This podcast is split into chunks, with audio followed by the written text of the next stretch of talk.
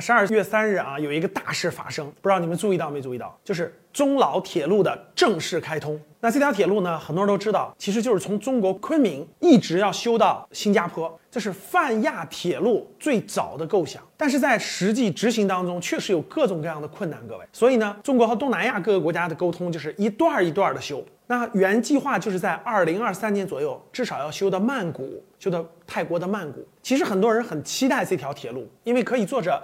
我们国家的高铁啊，从云南昆明啊，可以坐的老挝、泰国、马来西亚，一直到新加坡。第一是工程非常宏伟，对吧？泛亚铁路。第二，我们能坐着火车去东南亚旅游，真的非常开心。那在十二月三号，我们国家开通了第一段，就是中老铁路的开通。其实真的是，我看到这个新闻以后呢，我觉得我非非常兴奋。我还问很多云南的同学们，他们感觉怎么样？他们都特别期待有一天可以从昆明坐火车去东南亚旅行。大家知道。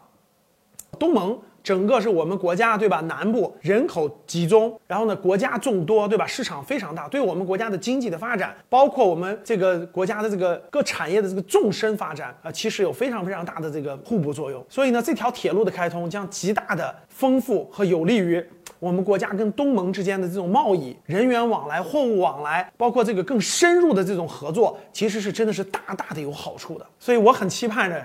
越早一天实现，我们从昆明坐火车去西双版纳、去老挝、去泰国、去曼谷、去新加坡，这是我们国家的一个宏伟工程，很期待泛亚铁路的正式全线开通。你和我一样期待吗？我们争取明年坐火车去西双版纳游学，去老挝游学。